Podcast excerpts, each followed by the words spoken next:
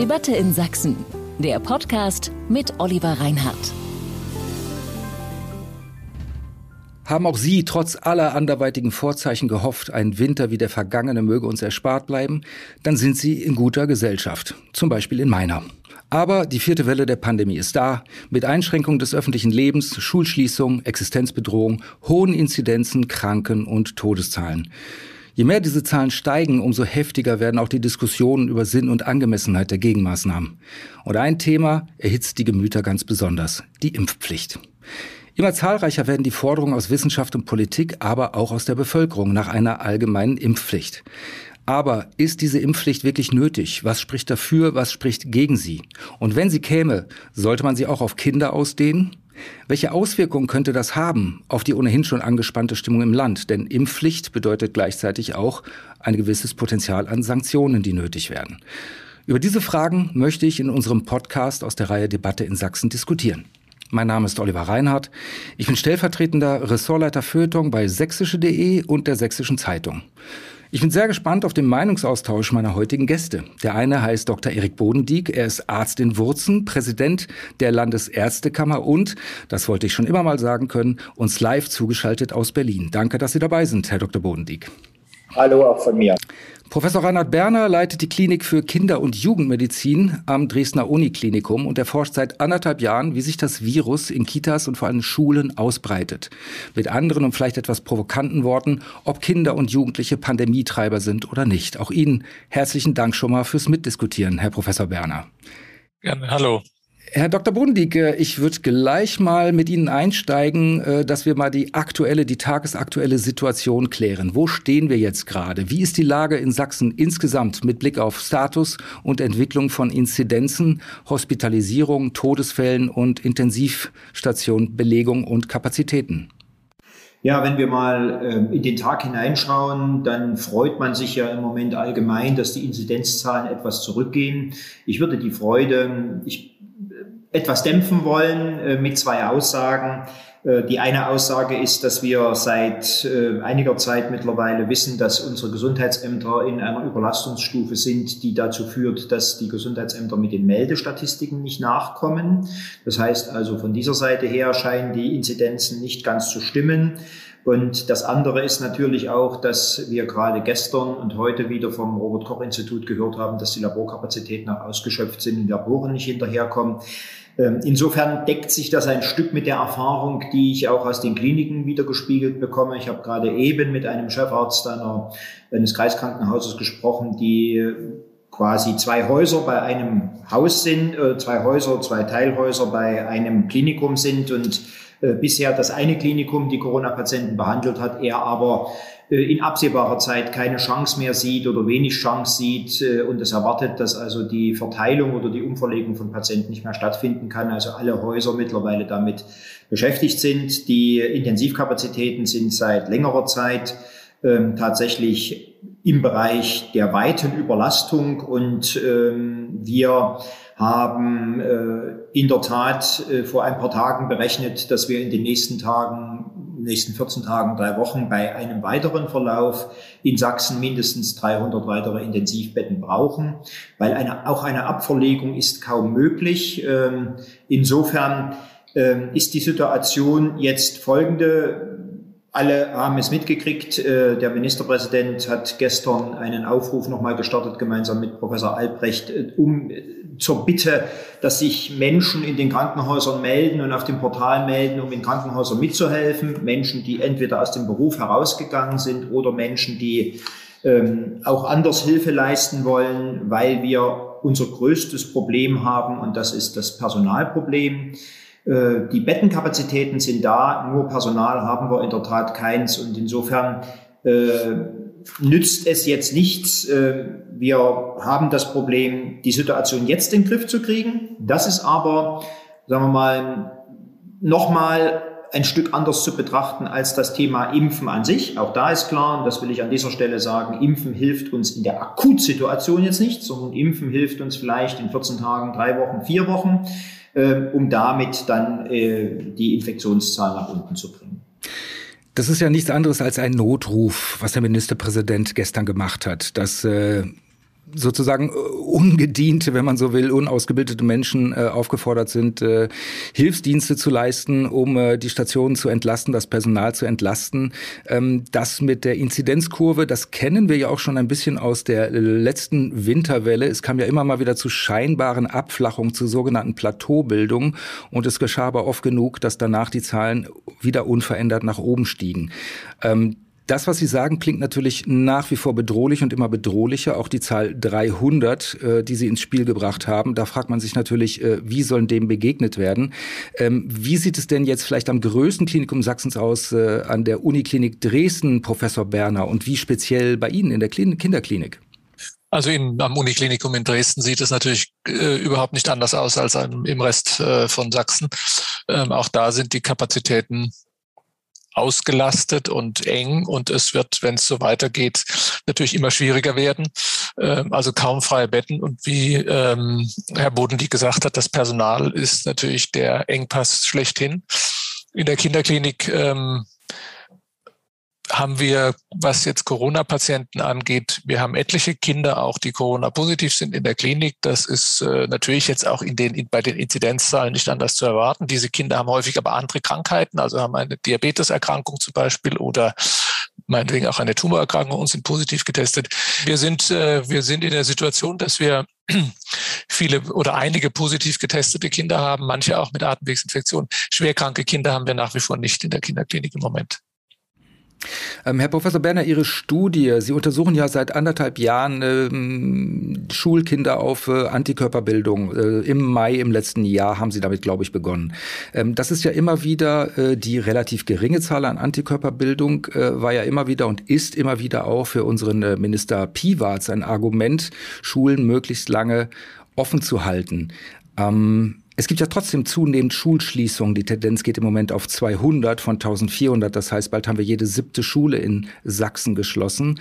Ähm, was sagt Ihre Studie denn aktuell über die Situation aus, über die Infektiosität von Kindern, über die Vulnerabilität von Kindern? Wir haben in unseren Studien eigentlich nie die Frage gestellt, wie ist die Vulnerabilität oder wie ist die, äh, wie, wie ist die Ausbreitung letztlich, sondern wir haben immer geguckt in den, in den weiterführenden Schulen, wie viel der Kinder der Jugendlichen haben Antikörper äh, gebildet. Das heißt also, wie viele Infektionen haben wir tatsächlich in dieser Gruppe nachzuweisen gehabt? Und wir sehen jetzt, das ist nach den Herbstferien gewesen, ähm, aber eben auch kurz nach den Herbstferien, das ist jetzt nicht die ganz aktuelle Situation, dass ungefähr 20 bis 25 Prozent der Jugendlichen sozusagen Antikörper haben, also die Infektion durchgemacht haben. Also jeder vierte. Jeder vierte, genau.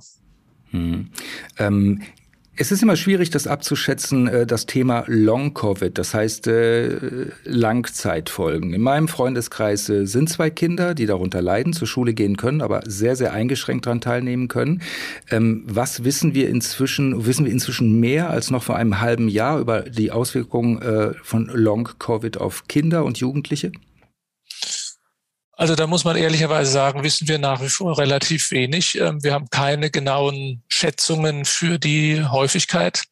Es gibt Annahmen von ein Prozent ähm, ich bin nicht sicher, ob das zutrifft. Es gibt Studien, die oder äh, Hinweise eben, dass das ganz schwierig zu trennen ist. Eben, was ist die Folge von der Coronavirus-Infektion und was ist die Folge von den gesamtpandemischen Bedingungen, unter denen die Kinder leben? Und ich persönlich, wir haben das in unseren Schulstudien auch untersucht und haben in den Jugendlichen gar keinen Unterschied gefunden zwischen denjenigen, die Antikörper positiv waren, also die Infektion durchgemacht hatten, und all den anderen. Die Rate an Symptomen, um das jetzt mal ganz kursorisch zusammenzufassen, also psychischen Symptomen, war hoch, aber in beiden Gruppen gleich. Das mhm. heißt also, wir haben, glaube ich, äh, es nach wie vor, und das hat bisher auch keine Studie wirklich gut darlegen können, auseinandernehmen können, wie viel ist wirklich Auswirkung der Infektion? Und natürlich ist es so, wenn wir viele Infektionen unter Kindern und Jugendlichen haben, dann wird es auch einige, ich sage mal aus meiner Sicht wahrscheinlich wenige geben, die auch an Long-Covid leiden. Hm. Abgesehen davon, äh, dass äh, Kinder und Jugendliche natürlich ihre Infektionen an Erwachsene und in den Familien weitergeben können und damit natürlich auch ein potenziellen Risikofaktor sind für die Gesundheit von Erwachsenen, wenn auch ihre eigene Gesundheit etwas äh, schwächer bedroht ist. Ja, das stimmt jetzt wahrscheinlich mit der Delta-Welle. Also sagen wir mit der Delta-Welle und dem Herbst 2021 stimmt das wahrscheinlich. Und zwar deswegen, weil wir an vielen Stellen zu spät mit den Boosterimpfungen gekommen sind. Das heißt, die Empfänglichkeit der Elterngeneration Generation oder Großelterngeneration ist wieder angestiegen. Ähm, wir haben in den ersten Wellen dieser, dieser Pandemie nicht gesehen, dass die Kinder das in den Familien weitergegeben haben. Hm. In der ersten Welle noch nicht. Hm. Jetzt sind wir bei der vierten. Wir mal gespannt, wie, wann die belastbaren Zahlen dafür kommen. Das bleibt uns ja nichts anderes übrig, als abzuwarten und auf neue Studien zu setzen. Ähm, es ist ja so, dass die Politik ihre Maßnahmen abhängig machen muss, natürlich von der, auch von der Studienlage, von unserem Kenntnisstand. Und äh, Lockdown ist das große Schreckgespenst. Unser Ministerpräsident Kretschmer hat jetzt noch wieder bestätigt, dass es vor Weihnachten keinen Lockdown geben wird. Äh, Lockdown ist das Schreckgespenst vor allen Dingen für Menschen, deren Existenz akut bedroht ist. Äh, natürlich auch im Bildungssektor. Die äh, äh, Beschulung muss ja gewährleistet werden. Aber ungleich höher emotional aufgeladen ist natürlich das Thema Impfpflicht. Inzwischen herrscht ja in der Wissenschaft meiner Meinung nach der Eindruck vor, es gäbe mittelfristig nur zwei Möglichkeiten für die Menschen mit Blick auf die Entwicklung der nächsten Monate und Jahre. Entweder sie lassen sich impfen oder aber sie müssen eine Infektion überstehen. Ähm, wie sehen Sie das, äh, Herr Dr. Bodendieck? Ja, das sind die zwei Optionen, die wir haben in der Tat. Entweder Infektion oder Impfen.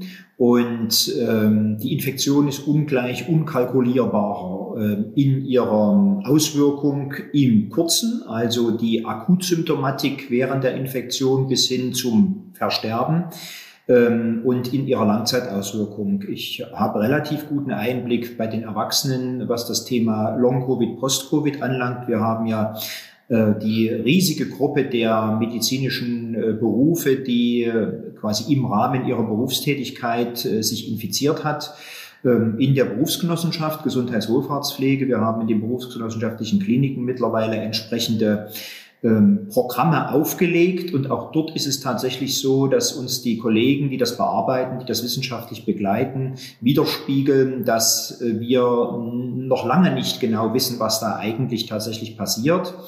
Ähm, wir können, wir haben sehr häufig völlig normale Funktionswerte bei den Menschen und sie können nicht, äh, sie haben keine Leistungsfähigkeit, sie äh, fluktuieren in ihrer Leistungsfähigkeit äh, im Schmerz, in der Luftnot, im Antrieb, in verschiedenen Sachen, was uns im Moment noch sehr großes Kopfzerbrechen bereitet. Das ist eine Gruppe, die wir jetzt äh, nicht so bezeichnen müssen, dass es eine riesige Gruppe ist, aber es ist so, dass ähm, wir trotzdem einen doch erheblichen Anteil sehen, die langfristig mit diesen Symptomatiken zu tun haben. Ähnlich wie beim Chronik-Fatigue-Syndrom.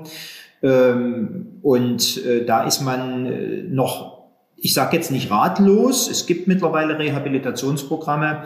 Ähm, also diese zwei Auswirkungen, Akutauswirkung im Sinne der äh, Betroffenheit des gesamten Körpers durch die akute Infektion und die Langzeitauswirkung. Ähm, bei einer Infektion, egal, und das will ich auch sagen, wie schwer die Infektion gewesen ist, natürlich leiden mehr Patienten länger, wenn sie schwer infiziert oder schwer erkrankt gewesen sind, als die, die leicht erkrankt gewesen sind. Trotzdem sehen wir immer wieder Fälle bei leichten Erkrankungen. Ähm, insofern ist es so, und das muss immer wieder allen klar sein dabei, ähm, der Virus macht sehr, sehr viel mehr Schäden im Körper, äh, verändert sehr, sehr viel mehr Zellen, äh, verändert sehr, sehr viel mehr Organe. Äh, die Impfung an sich, die wir jetzt zur Verfügung haben, fokussiert sich auf ein Protein des Virus, um über dieses eine Protein, das Spike-Protein, zu neutralisieren. Ähm, die Impfung ist aus diesem Grunde sehr viel harmloser als die Erkrankung an sich. Und deswegen heißt es für mich und ist die eigentlich die Bürgerpflicht zu sagen, für sich selber der, wäre die erste Bürgerpflicht zu sagen, okay, ich lasse mich impfen, weil die Erkrankung an sich ist für mich nicht die Option zu sagen, da lasse ich mich lieber, da erkranke ich mal lieber und dann gucken wir mal, was da passiert.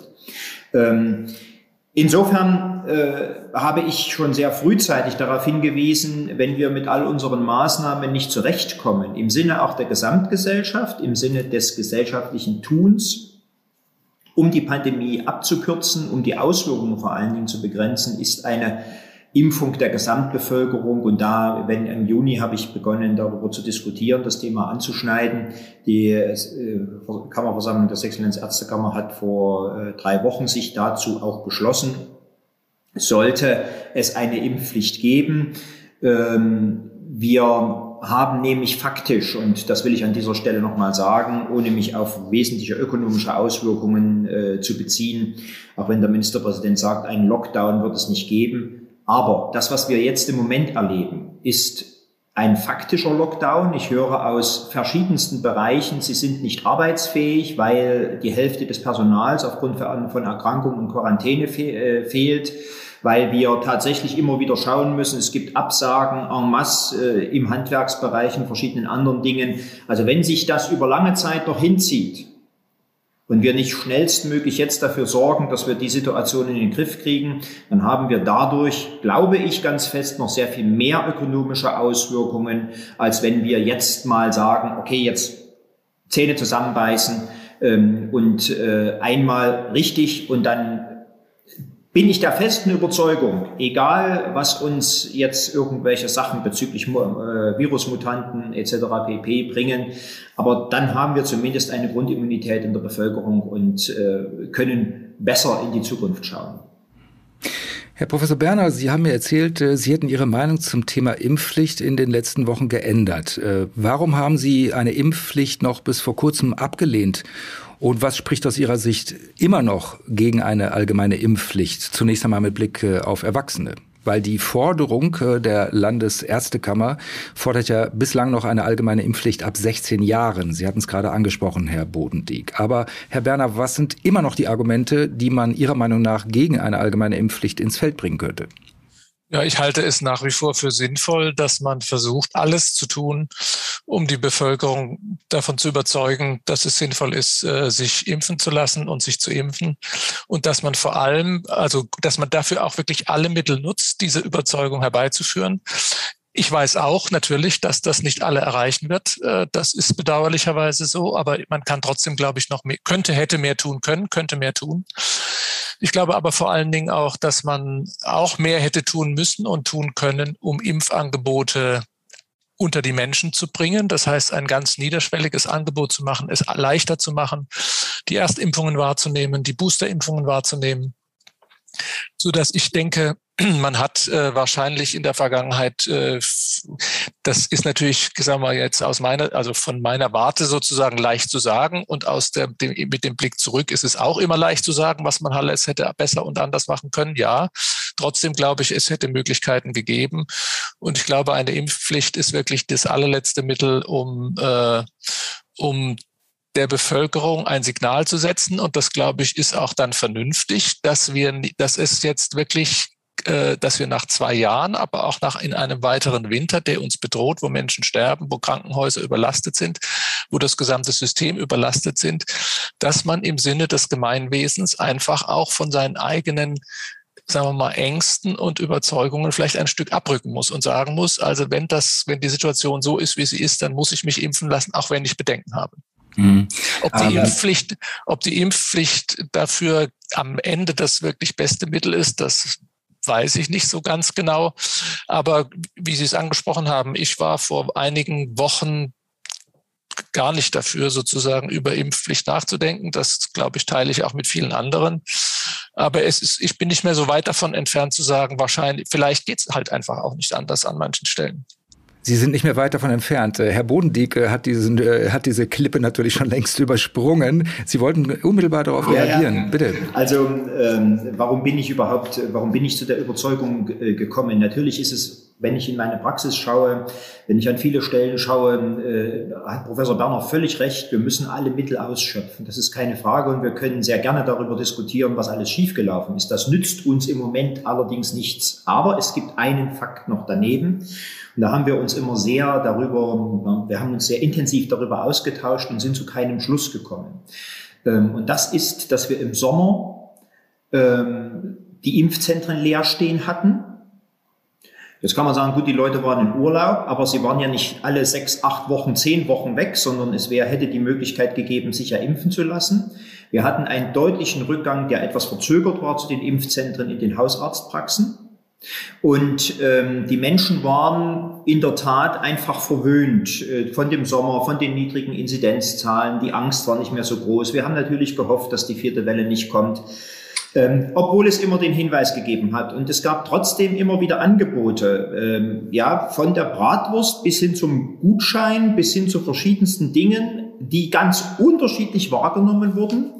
Erinnere mich an die eine Aktion äh, zum Dresdner Stadtfest beim Landtag, wo die Menschen lange Schlangen gebildet haben, um sich impfen zu lassen, äh, obwohl wir die Tage vorher quasi in den Arztpraxen an verschiedensten Stellen überhaupt nichts zu tun hatten, was Impfen anlangt. Deswegen haben auch sehr viele Ärzte das Impfen erstmal wieder eingestellt, auch aus bürokratischen Gründen. Und trotzdem mussten wir feststellen, dass oftmals der Aufwand, der nötig war, um einen Impfpunkt einzurichten, egal wo, ob es an einem Stadion gewesen ist, ob es äh, am Landtag war, egal wo das gewesen ist, deutlich das genutzte Angebot überstiegen hat. Unterm Strich mussten wir feststellen, das will ich an dieser Stelle so sagen, dass selbst für Geld und gute Worte die Menschen nicht zum Impfen gegangen sind. Ähm, das sieht jetzt ein Stück anders aus, aber auch da ist es so, dass wir jetzt die großen Schlangen überwiegend leider aus Booster-Impfwilligen haben. Und wir brauchen auch eine Menge mehr an Erstimpfungen. Und das schaffen wir im Moment noch nicht, auch wenn der, die Zahl ein Stück steigt.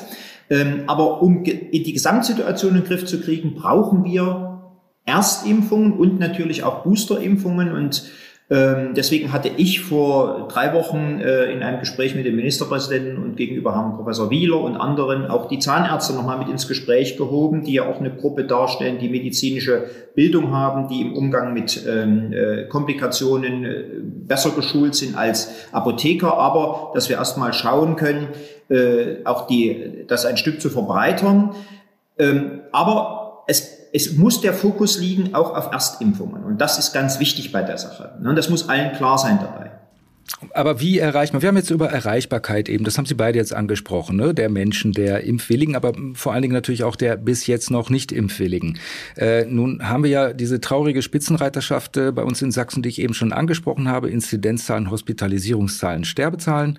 Ähm, wir haben aber auch eine andere Spitzenreiterschaft, denn äh, in der letzten Woche gab es eine Studie, in dieser Woche gab es eine Studie, ähm, die hat untersucht äh, den, den Hang zu Verschwörungstheorien in Gesamtdeutschland. Und man hat bilanziert, dass dieser Hang äh, deutlich zurückgegangen ist, außer in Sachsen, da ist er gestiegen. Also in Sachsen glauben laut der Umfrage bis zu 26 Prozent der Menschen, dass es eine Corona-Verschwörung gibt. Äh, jetzt meine Frage. Die Unerreichbaren. Wie was könnten Sie sich, Herr Professor äh, Berner, für Maßnahmen vorstellen, um auch bis jetzt Unerreichbare noch zu erreichen? Weil meiner Meinung nach ist auch schon sehr, sehr viel getan worden. Nicht nur Stichwort Bratwurst. Niederschwelligkeit habe ich tatsächlich gesehen. Hätten Sie noch irgendeine Idee persönlich, äh, wo man da noch mal den Haken ansetzen könnte? Also ich glaube nach wie vor die Niederschwelligkeit und die Verfügbarkeit des Impfstoffs, was ja auch an vielen Stellen ein Problem gewesen ist. Er war dann einfach nicht mehr da und am Ende, das hat man ja ja auch lesen können, hat es auch erlebt, wie lange die Schlangen gewesen sind. Und dann ist ein 80-jähriges Ehepaar zu, dann halt am Ende nach drei Stunden Wartezeit doch unverrichtete Dinge wieder nach Hause geschickt worden. Also ich stimme Herrn Bodendieck schon zu, man hat viel gemacht. Man hätte wahrscheinlich äh, in, im, im, im Wissen um die, um die vor uns liegende vielleicht nicht im Sommer, aber dann in den zum Beginn der, sagen wir nach den Schulferien vielleicht, hätte man früher anfangen können und früher anfangen müssen, diese niederschwelligen Angebote wieder mhm. einzurichten und die und die Angebote zu. Ich glaube auch nach wie vor, dass das der Weg ist. Ich meine, diejenigen, die also ob 25 Prozent Verschwörungstheoretiker, jeder vierte, das also keiner ist eine Studie, mag sein. Ich das glaubt selbst ich jetzt nicht, dass das so sein wird.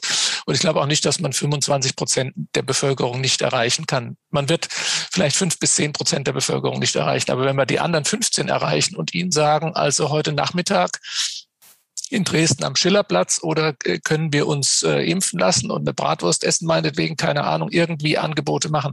Ich glaube, man könnte noch viel mehr, ähm, man könnte viel mehr erreichen. Die Niederschwelligkeit, wie gesagt, aus meiner Sicht ist, und das ist ja in vielen Medizinbereichen so immer schon gewesen, die Niederschwelligkeit ist eigentlich das Entscheidende. Hm. Äh, vorgestern, äh, am 1. Dezember, hat die Sächsische Impfkommission, die SIKO, auch das Impfen von Kindern ab fünf Jahren empfohlen. Das ist, ich hatte es angedeutet, ein wahrscheinlich das emotional am stärksten aufgeladene Thema gerade in diesem Bereich und äh, hängt natürlich auch äh, indirekt zusammen mit der Bereitschaft von Menschen, sich impfen zu lassen. Wenn man, äh, wenn manche sagen, äh, wenn das jetzt per Zwang kommen soll und dann auch noch auf die Kinder ausgedehnt werden soll, dann sind wir es recht äh, äh, auf der ablehnenden Seite. Äh, Sie sind zwar kein Mitglied der sächsischen Impfkommission, Herr Dr. Bodendieck, aber können Sie uns die Gründe erläutern, was die SIKO ähm, bewogen hat, das, kind, äh, das Impfen von Kindern äh, ab fünf Jahren schon zu empfehlen? Ja, na gut, die SIKO hat ja nun nicht das generelle Impfen von Kindern ab fünf Jahren empfohlen, sondern die SIKO hat eindeutig gesagt, die Datenlage ist noch in einem Zustand, äh, wo man jetzt zumindest erstmal nur sagen kann, es sollten sich die Kinder impfen lassen oder die Kinder geimpft werden ähm, die Risikokinder sind. Äh, ein Stück hatte Professor Berner das ja schon angesprochen. Wir wissen, die äh, Kinder mit Diabetes mellitus, die tumorerkrankten Kinder, also alle, die ein ähm, mal, angegriffenes Immunsystem haben, das will ich mal so sagen, ne, die sollten sich impfen lassen. Und dann steht da noch so ein Satz, Kinder, die mit Risikopersonen umgehen. Da kann ich ehrlich gesagt relativ wenig damit im Moment anfangen. Das wären ja dann wieder alle Kinder, ne, wenn alle haben ja irgendwo Großeltern und ähnliches oder Urgroßeltern, äh, die möglicherweise nicht geimpft sind. Aber nein, da soll man noch mal genau gucken ähm, äh, wie man das, wie man ähm, äh, das sich anschaut. Und Professor Berner hat es ja eigentlich geschildert im Eingang, als es um die Frage ging, wie schwer erkranken denn Kinder mit Corona. Es ist tatsächlich so, dass wir in der Kinderpopulation zumindest von fünf bis elf und auch von zwölf bis achtzehn deswegen die Entscheidung der Landesärztekammer damals auch keine schweren, so schweren Erkrankungen sehen in der Normalkinderpopulation, die kein Risiko bildet, dass man jetzt zwingend sagt, wir brauchen das. Ähm, es ist Folgendes dabei noch zu sehen, und das will ich an dieser Stelle auch nochmal sagen. Ähm, mir ist es ganz wichtig, dass sich zuerst mal alle Erwachsenen impfen lassen.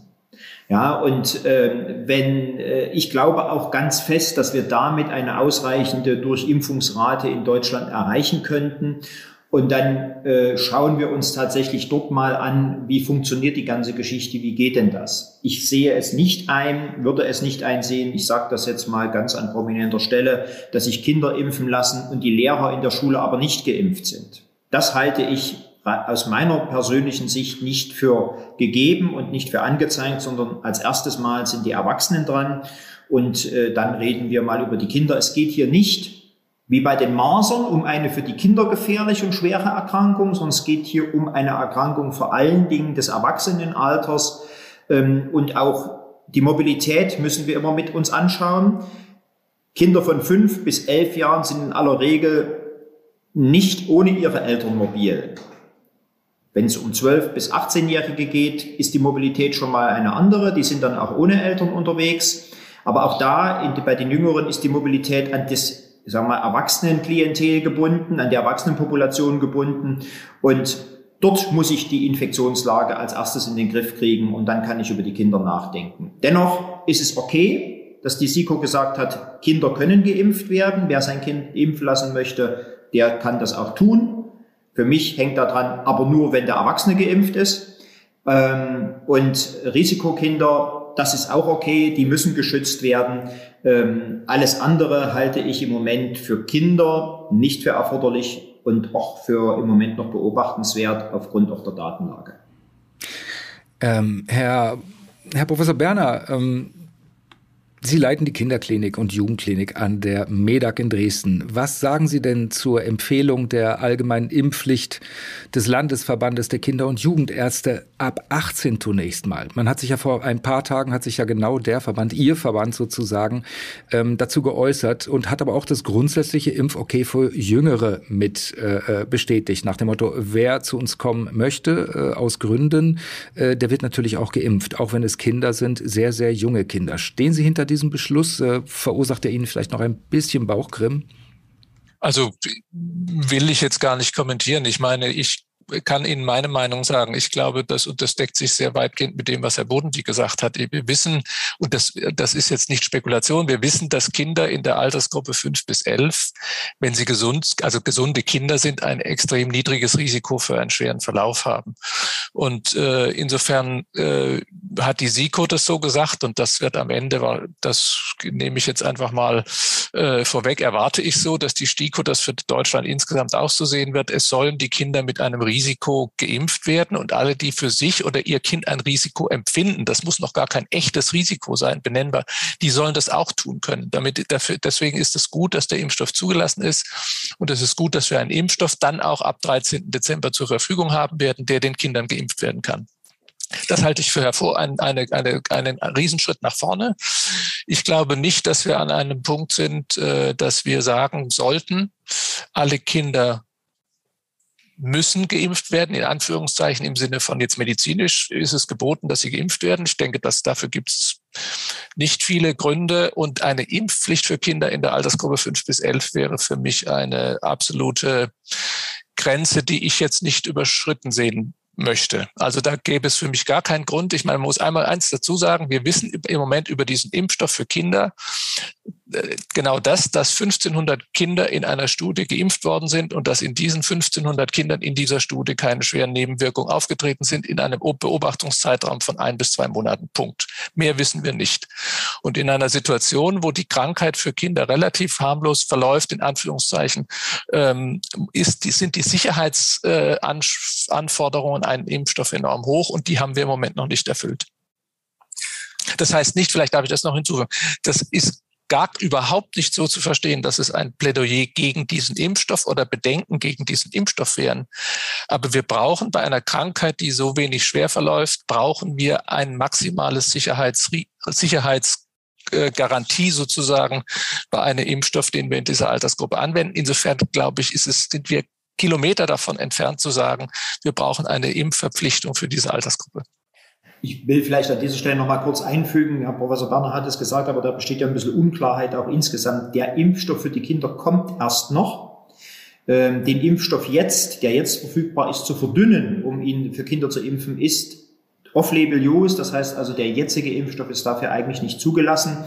Äh, oder ist nicht dafür zugelassen. Man sollte es auch nicht tun. Also für alle, die ihre Kinder jetzt impfen lassen wollen, gerne, die sollten bitte noch warten bis zum 13. Allerdings dann auch keine langen Schlangen bilden. Wir haben in den Kinderarztpraxen die darüber aufklären. Das machen dann äh, auch entsprechende äh, Infektionszahlen oder andere Erkrankungen zu behandeln, sodass also ähm, wir dort dann nicht Staus produzieren sollten. Und ich glaube auch ganz fest, dass die Kinderarztpraxen das machen sollten. Ich denke, dass hier dezentrale Angebote, äh, wo wenig Aufklärung, wo die Kenntnis übers Kind vielleicht nicht so groß ist, da in diesem Falle genau nicht stattfinden sollte. Sie haben es angesprochen, diese diese Off-Label-Impfungen, äh, die werden ja teilweise durchgeführt, auch bei Kindern. Und äh, momentan wird da ja empfohlen, statt äh, 30 Milligramm äh, ähm, 10 zu impfen. Äh, das scheint mir, also ich kann mir nicht vorstellen, äh, wie kommt man überhaupt auf die Idee zu sagen, dann dritteln wir die Menge einfach und wird schon passen.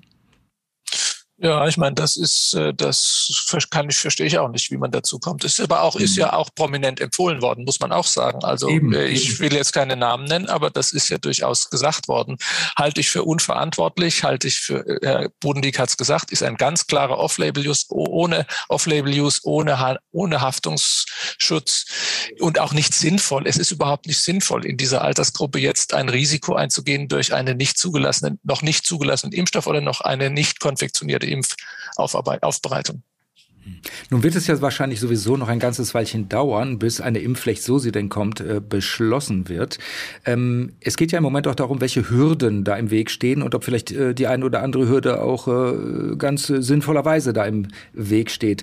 Ähm, inwiefern könnte denn das 2020, also im letzten Jahr erlassene Masernschutzgesetz ein Vorbild sein und inwiefern nicht, Herr Dr. Bodendieck? Naja, wir dürfen, das hatte ich vorhin schon gesagt, das nicht mit den Masern vergleichen. Die Masern sind äh, sehr viel infektiöser als ähm, die, ähm, der Coronavirus im Moment. Das ist der eine Punkt. Der zweite Punkt ist, ähm, dass wir auch den Unterschied immer machen müssen. Mit der Masernimpfpflicht versuchen wir in der Tat wirklich bei den Jüngsten unserer Bevölkerung, nämlich den Kindern, die schweren Verläufe zu verhindern, die schweren Auswirkungen zu verhindern. Wer ein Kind mit schweren Folgeerkrankungen nach Maserninfektion gesehen hat, äh, ich glaube, der wird sein Kind niemals auf eine Masernparty schicken. Das ist der eine Punkt. Also dort haben wir äh, in den letzten Jahren äh, leider sehr viel nachgelassen und haben Kinder in einem Maße gefährdet in Deutschland, wo ich einfach sage, das war Zeit, dass der Gesetzgeber dort eingeschritten ist. Wenn auch im Moment natürlich versucht wird, äh, da sehr viel ähm, äh, Ausflüchte zu finden. Wir beschäftigen uns sehr viel damit, mit Fälschungen von Impfnachweisen, mit sehr eigenwilligen Vorstellungen auch in der Ärzteschaft zu diesem Thema. Das beschwert mich sehr, das will ich an dieser Stelle sagen, weil äh, es mich auch sehr beschwert, dass äh, es schon den einen oder anderen Arzt gibt, der sich ein Stück weit von der Wissenschaft und der wissenschaftlichen Sicht entfernt. Bei Corona ist es etwas anderes. Bei Corona ist es so, dass wir äh, schwere Erkrankungen mit dem Impfstoff verhindern können und auch Infektiosität eindämmen können. Wir schließen die Infektiosität nicht, wir können damit die Infektiosität nicht auf Null runterfahren. Und auch ein Mensch kann sich nach wie vor natürlich, obwohl er geimpft ist, mit Corona infizieren. Ähm, äh, aber er erkrankt nicht mehr schwer. Und äh, mit dem, der, dem Zurückfahren der Infektiosität auf der einen Seite und mit der Möglichkeit, dass der Patient nicht mehr schwer erkranken kann, kriegen wir die Situation dann in den Griff. Was wir jetzt haben, ist ja nach wie vor, und das muss ich und will ich auch immer wieder sagen, äh, die Daten liegen ausreichend vor. Äh, die Menschen, die im Moment auf den Intensivstationen liegen, äh, die dort quasi langfristig behandelt werden müssen, sind entweder Menschen über 60 Jahre mit schweren Grunderkrankungen, also Tumorleiden, äh, schweren Risikoerkrankungen, also einem von daher äh, schlechten Immunsystem und ungeimpfte Patienten, eine große Masse an ungeimpften Patientinnen und Patienten im Alter zwischen 40 und 60 in aller Regel. Leider im Alter zwischen 40 und 60. Und genau deswegen ist es wichtig, dass wir dort hineingehen und deswegen ist der Vergleich mit den Masern, sagen wir, der Masernimpfpflicht nicht ganz zielführend.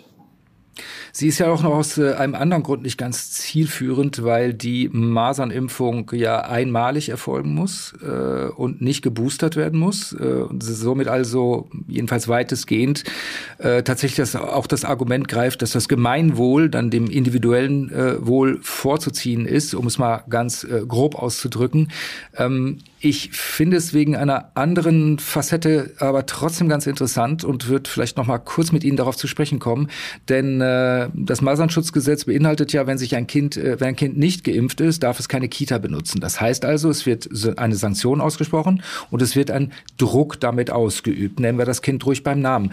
Ähm, Herr Professor Berner, liefe das nicht, läuft nicht auch schon das äh, Masernschutzgesetz äh, auf eine Impfpflicht durch die Hintertür hinaus? Naja, das ist ja schon klar. Das ist am Ende ist bei den Masern ist es so, dass ich meine, bei den Schülern ist es noch ein bisschen anders, weil da die Schulpflicht sozusagen dieses, diese Pflicht äh, überwiegt. Aber faktisch ist das natürlich eine Verpflichtung äh, äh, zu impfen. Hm, was hielten Sie denn eigentlich dann, wenn ich mal fragen darf, von den Wegen, die äh, einige andere Länder bereits gehen, dass man sagt, äh, impfen nur für vulnerable Gruppen, sagen wir mal Ü60, dafür eine Impfpflicht, darunter nicht? Wäre das etwas, wo man sagen könnte, das wäre vielleicht etwas niedrigschwelliger für die Einführung einer Impfpflicht oder sollte man da eher sagen, entweder ganz oder gar nicht? Also wenn ich da anfangen darf, also fände ich jetzt auch schwierig zu sagen, also bei demjenigen über 60 besteht jetzt eine, eine gesetzliche, dann am Ende eine normative Verpflichtung sozusagen, sich zu impfen und beim 59-Jährigen besteht sie nicht. Das würde ich schwierig finden. Ich denke, dass man einen Unterschied macht am Ende zwischen sagen wir, mal, Kindern, also den, den Minderjährigen, die am Ende da auch äh, vielleicht nochmal so gesondert betrachtet werden müssen und den Erwachsenen, das halte ich für sinnvoll, aber dass man zwischen, also im, im, in der Alterspopulation äh, äh, Abstufungen macht, ansonsten finde ich eigentlich nicht, nicht, nicht nachvollziehbar. Ich denke, man, wo man red, darüber reden könnte sozusagen, weil die Verpflichtung, sich impfen zu lassen, ja nicht nur für den eigenen, sondern für den Fremdschutz auch eine Rolle spielt, wären Berufe wie ähm, wir haben es gerade angesprochen, Lehrer oder äh, diejenigen, die mit Kindern zu tun haben, wo auch immer sie arbeiten oder auch in Krankenhäusern, in Altenheimen und so weiter. Da könnte ich mir das, da könnte ich mir so eine indikationsbezogene Impfpflicht vielleicht noch vorstellen. Auch das ist schwierig. Auch das ist eine ganz schwierige Konstruktion letztlich. Also wie gesagt, ich bin nach wie vor, ich bin nicht der, ich bin nicht hundertprozentig äh, ein Vertreter einer, einer Impfpflicht, weil ich viele Schwierigkeiten sehe in, am Ende auch in der Umsetzung. Äh, ich bin nach wie vor noch eher dafür zu sagen, wir müssen alles dafür tun, dass wir die Leute mitnehmen und überzeugen. Herr Boden, die indikationsbezogene Impfpflicht, also nur für bestimmte Gruppen, vulnerable Gruppen. Äh, Sie lächelten eben amüsiert. Ich nehme an, das ist äh, eine Idee, die auch Sie äh, ein wenig absurd finden. Nein, also die lehne ich, die, die, diese, sagen wir mal, egal wie wir es nennen, also schon gleich gar nicht nur für Berufsgruppen. Ja, wenn wir mal schauen, wie sind denn die Settings insgesamt, dann geht das nicht für Berufsgruppen. Ne? Also wir, wenn wir mal in die ambulante Pflege, wird ja immer das Pflegeheim dann angeführt. Aber wenn ich mal in die ambulante Pflege schaue, wer denn da alles zu der Oma und dem Opa hingeht zur Pflege? Ja, oder wenn ich in das Pflegeheim schaue, da geht der Klempner hin, da haben wir die Köchin, da geht der, ja, also insofern ist das also der Punkt, dass man dann sagt, okay, dann machen wir eine einrichtungsbezogene Impfpflicht. Der Gesetzesvorschlag liegt ja schon auf dem Tisch. Ich halte das aber nicht für zielführend, weil da habe ich eine Menge an Menschen, die da äh, eine Rolle spielen, die ich dann impfen müsste oder ausschließe von der entsprechenden ähm, mal, Tätigkeit dort am Menschen, am Patienten.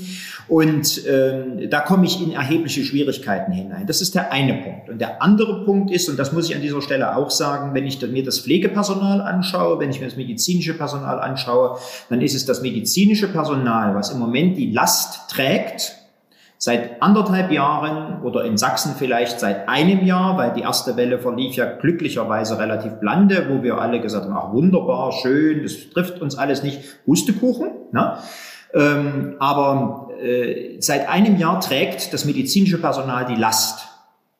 Und wenn ich dann noch sage, damit das medizinische Personal die Last weitertragen kann, müssen die sich jetzt alle impfen lassen? Und Entschuldigung, die anderen machen frei nach dem erzgebirgischen Lied Deutsch und frei wollen wir sei. Das, was völlig falsch verstanden ist im Moment, ne? denn Freiheit hat nichts damit zu tun, dass ich machen kann, was ich will. Ähm, Insofern äh, sehe ich es auch aus ethischen Gründen äußerst problematisch in der Gesamtgesellschaftssituation, wenn ich einzelne Berufsgruppen verpflichte, etwas zu tun, damit die anderen machen können, was sie wollen. Nein, es braucht hier eine gemeinsame Kraftanstrengung, weil wir nur insgesamt die Inzidenzzahlen runterfahren können und nicht, indem wir einzelne Berufsgruppen impfen, ähm, die sicherlich zugegebenermaßen eine geringere Infektiosität für die zu Betreuenden darstellen, aber die Infektiosität nicht ganz ausgeschlossen ist. Also insofern muss es alle betreffen und äh, das ist meine feste Überzeugung. Nur so kommen wir am Ende weiter. Herr Professor Berner, ich hatte den Eindruck, äh, dass äh, Ihnen auch äh, zu schaffen macht der Gedanke an den gesellschaftlichen äh, Zusammenhalt. Äh, was würde Ihrer Meinung nach, welche Gefahr würde Ihrer, einer Meinung, äh, Ihrer Meinung nach in einer Impfpflicht liegen für die Stimmung im Land, für die ohnehin teilweise sehr angespannte Stimmung im Land, zumal man ja auch über Sanktionen nachdenken müsste für die Nicht-Impfwilligen? Ja, ich glaube, das ist, äh, man wird natürlich in die, also man wird bestimmte Gruppen erreichen, die sich vielleicht ein bisschen noch unschlüssig waren, die jetzt sagen würden, also gut, ich nehme, bevor ich Sanktionen in Kauf nehme, meinetwegen, dann nehme ich, gehe ich vielleicht doch noch den Weg und lass mich, äh, lass mich impfen. Ich glaube, in der Gruppe derjenigen, die das vehement ablehnen, nicht, wie gesagt, die vorhin aufgerufenen 25 Prozent von Verschwörungstheoretikern halte ich nicht für, also nicht für, also nicht im, im, im engeren Sinne für, für realistisch. Aber es wird eine Gruppe geben, geben, die werden natürlich genau aus der Impfpflicht das machen, was sie aus anderen äh, äh, politischen Aussagen der, der, der Landespol Bundespolitik auch gemacht haben. Sie werden das ins Gegenteil verkehren und werden daraus nochmal mehr, sagen wir, ihre äh, ihre, ihren Unwillen, äh, sich von irgendjemand vorschreiben zu lassen, wie man sich zu verhalten hat, äh, weiter be bekräftigen. Ich glaube, das ist schon auch eine Gefahr, die wir damit äh, eingehen. Ich wie gesagt, ich hatte, also Sie hatten es am Anfang gesagt, ich bin ja so ein bisschen hin und her gerissen, wofür ich jetzt eigentlich sein soll. Ähm, äh, ich glaube, das ist aber schon ein echtes Risiko und ich glaube dann, wenn das so ist, und da bin ich wieder bei dem Punkt, den ich schon dreimal gesagt habe, ich glaube, man muss natürlich auch bei der Impfpflicht fragen, wie, wie, wie kann ich sie denn am Ende umsetzen? Und haben wir denn am Ende auch die Möglichkeiten, derjenige, der sich impfen lassen möchte, dann wirklich auch äh, mit einem Impfstoff zu versorgen und so weiter, niederschwellig, kurzfristig und so. Ähm, also das müsste natürlich am Ende auch alles, alles gelöst sein. Und, und ich glaube, und das ist ja, glaube ich, auch realistisch, wir werden ja nicht im Dezember eine Impfpflicht haben und dann werden schon gar nicht irgendwie im Februar alle geimpft sein. So ist es ja nicht, sondern das mhm. ist ja im Grunde eine Vorsorge für eine fünfte Welle, die äh, uns irgendwann erwarten wird, wenn wir es nicht schaffen, endlich mit dieser Pandemiesituation anders umzugehen. Und zwar nicht als Politik, sondern als jeder einzelne Mensch in dieser Gesellschaft. Wir müssen akzeptieren, dass uns diese, diese, diese Pandemie und das halte ich wirklich für eine große Gefahr, weiter auseinanderdividiert, dass wir Konflikte, und das sehen wir in den Schulen. Ich meine, wer unter den Schulschließungen am meisten leidet, sind sozial schwache Familien.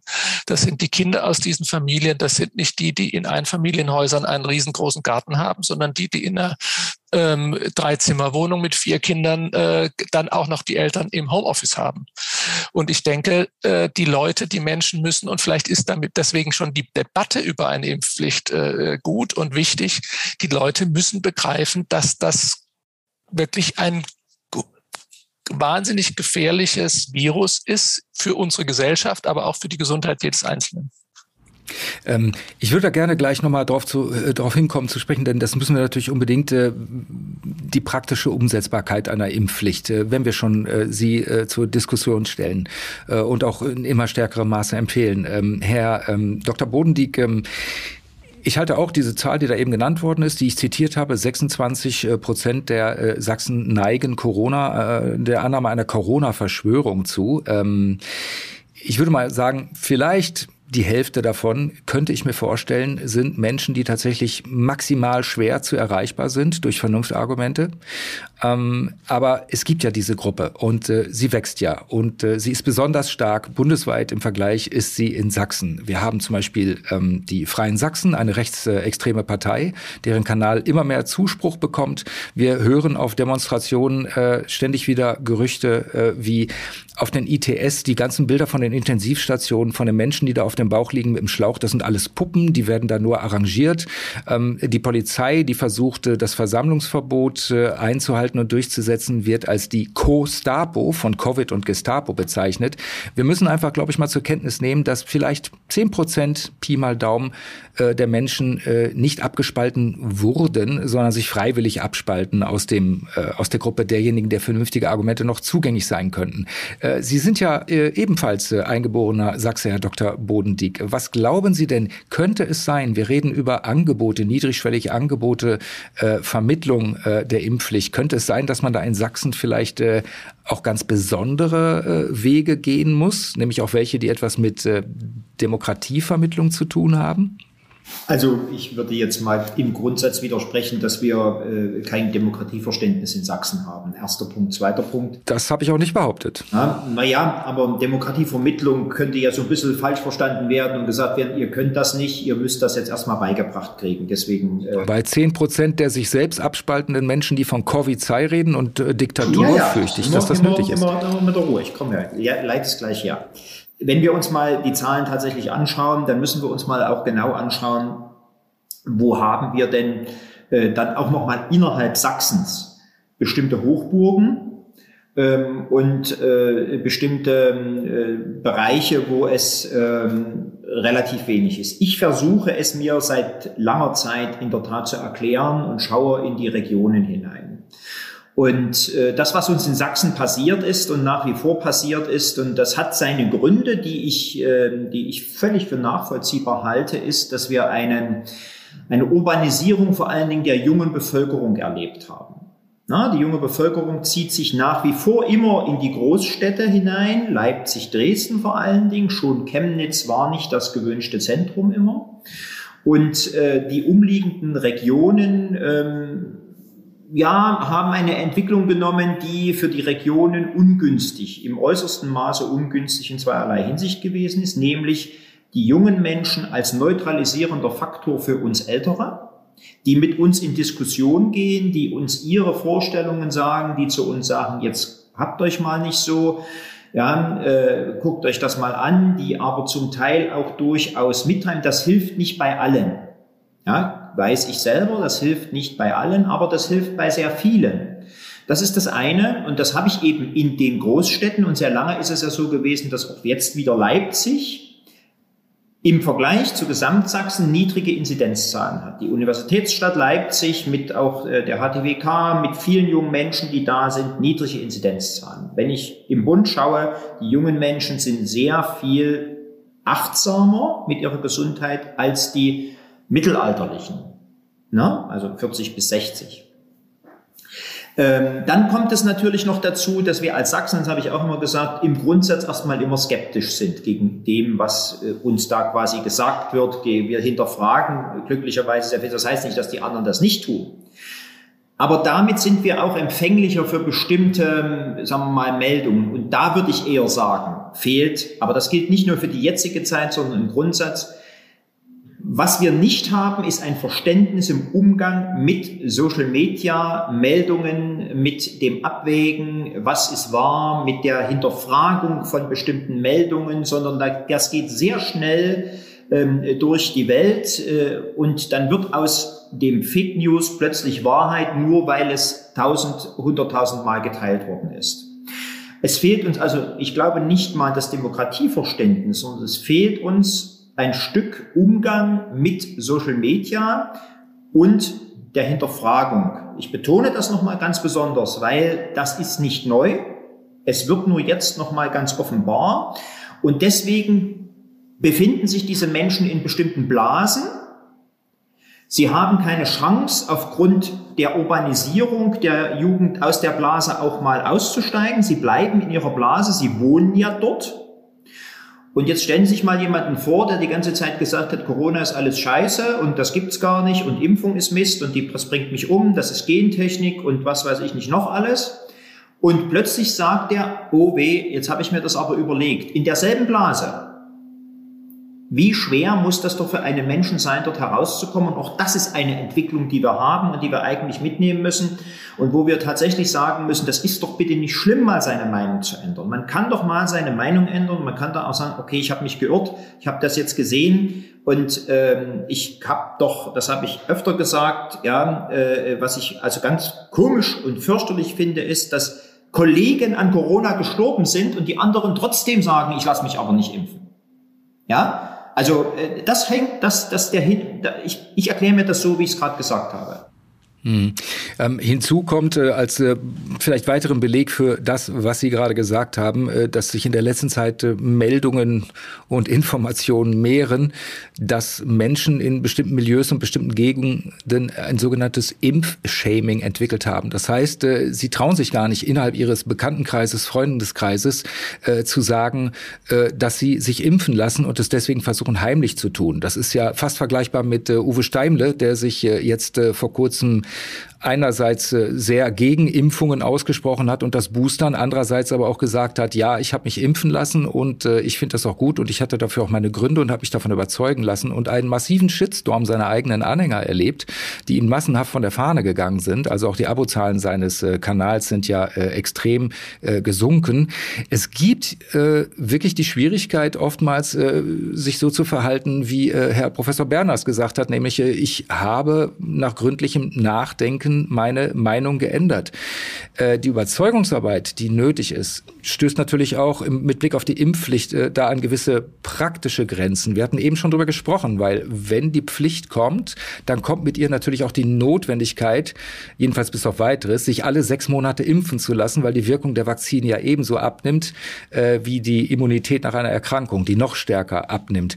Ähm, Professor Berner, sollen uns diese Aussichten auf die nächsten Jahre beruhigen, dass man dann eventuell eine Impf-Flatrate äh, abonnieren müsste, weil man äh, alle halbe Jahre sich wieder boostern lassen muss? Das äh, kann ja nun auch keine, keine tröstliche Aussicht sein. Ja, ich glaube auch nicht, dass das stimmt. Ich glaube, ich war, also ich glaube, also ich glaube, was man mh, hm, am Anfang falsch eingeschätzt hat, ist die Notwendigkeit, wie wir es ja von vielen anderen Impfungen kennen, dass man nach einer Grundimmunisierung oder zum Abschluss einer Grundimmunisierung nach zwei initialen Impfungen einfach auch noch eine dritte braucht. Das ist bei der Frühsommermeningoenzephalitis so, das ist bei Tetanus so, das bei Polio, Keuchhusten so. Das hat man, man hat man hat falsch, das ist aber, sagen wir jetzt kein, auch wieder kein Vorwurf an niemanden, auch nicht, schon gar nicht an die Politik oder die Kammer oder die Ärzteschaft, wie auch immer, sondern das ist natürlich auch, eine, auch an uns Wissenschaftler. Man hat ja davon gesprochen, man wäre, man hätte die, man hätte mit zwei Impfungen sozusagen einen vollständigen Impfschutz. Stimmte aber schon damals wahrscheinlich nicht. Und man hat auch zu lange gebraucht, zu, nicht nur zu verstehen, sondern auch die, das Verstehen in Umsetzung zu bringen, dass mhm. wir relativ bald einen Booster brauchen. Ich würde schon davon ausgehen, dass der Booster, den wir jetzt bekommen haben, eine stabile Immunität äh, erreichen lässt, die auch über sagen wir, den nächsten Herbst hinausgehen kann. Wenn wir nicht Varianten haben, die wir wie bei der, bei der Grippe natürlich auch, da muss man sich auch, äh, ich glaube, die dritte Impfung, der Booster der dritte Impfung hat mehr Einfluss auf das Immunsystem jetzt beim normalen Erwachsenen mal besprochen als das die ersten beiden Impfungen hatten. Insofern sehe ich das auch noch nicht so. Ich glaube, es wird auch einen, es wird auch einen, sagen wir mal, endemischen Booster sozusagen geben, weil das, wir, das ist ja auch anders als bei den Masern. Man wird also ein endemischer Booster, damit meinen Sie einen Booster, der uns das ein für alle Mal von der, vom Hals schafft? Nein, ein, ein Atemwegsvirus wie Corona oder wie Coronaviren, die wird man nicht eliminieren können. Es wird für immer Coronaviren geben. Das heißt also, wir werden immer damit konfrontiert werden. Wir werden vielleicht auch der geimpfte, geboosterte wird dann eine leichte Infektion im nächsten Winter möglicherweise durchmachen und braucht aber, also davon wäre ich jetzt ich sage jetzt nicht überzeugt, aber die, diese, diese, dieses Vertrauen oder Zuversicht hätte ich schon, dass wir das jetzt nicht jeden Winter auffrischen müssen. Herr Bodendieck, Sie haben schon vor drei Minuten ein wenig skeptisch mit dem Kopf hin und her äh, äh gewogen und gewackelt. Äh, hat Ihre Skepsis, die ich äh, da mal hineininterpretiere, vielleicht auch was mit äh, dem Begriff äh, Omikron zu tun, der neuen Variante in Südafrika, aus Südafrika, von der wir im Grunde genommen noch gar nichts genau wissen? Ja, na gut, von Omikron wissen wir ähm, im Moment noch sehr wenig. Das ist in der Tat so. Das müssen wir uns das mal anschauen in den nächsten Tagen noch.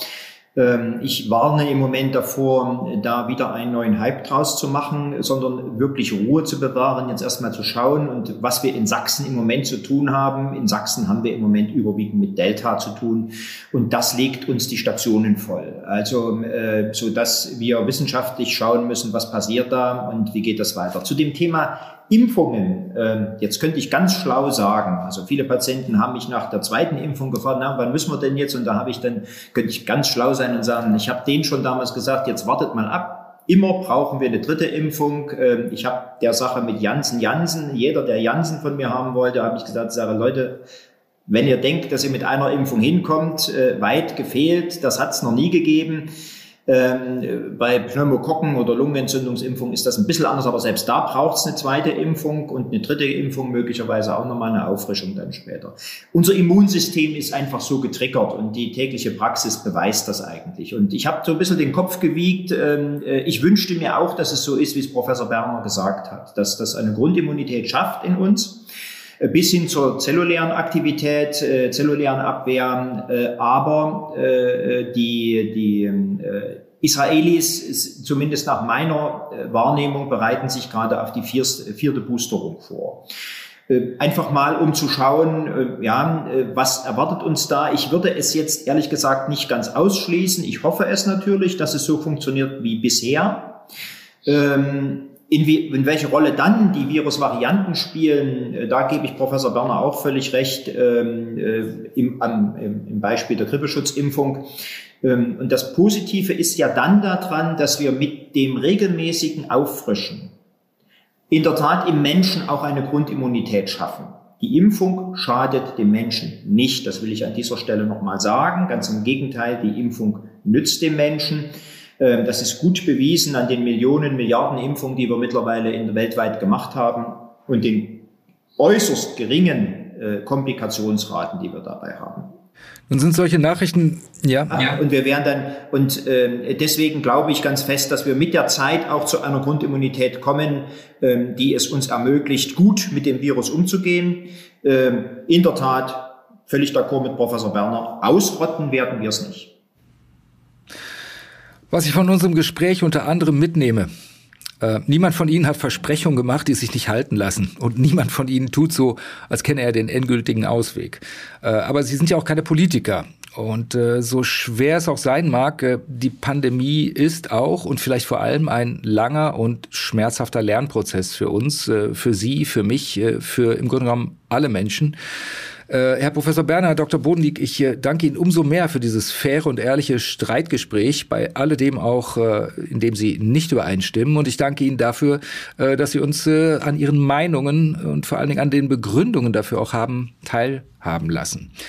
Das war der Podcast Debatte in Sachsen zum Thema Impfpflicht, Chance für Leib und Leben oder Gefahr für den Zusammenhalt. Bleiben Sie uns treu. Den nächsten Podcast aus unserer Reihe Debatte in Sachsen hören Sie ebenfalls auf sächsische.de und überall dort, wo es Podcasts gibt. Für diesmal verabschiede ich mich von Ihnen. Mein Name ist Oliver Reinhardt. Ich bedanke mich bei Ihnen fürs Zuhören und noch einmal ganz besonders bei Dr. Erik Bodendieck und Professor Reinhard Berner. Kommen Sie gesund durch den Advent. Tschüss und einen schönen Tag noch.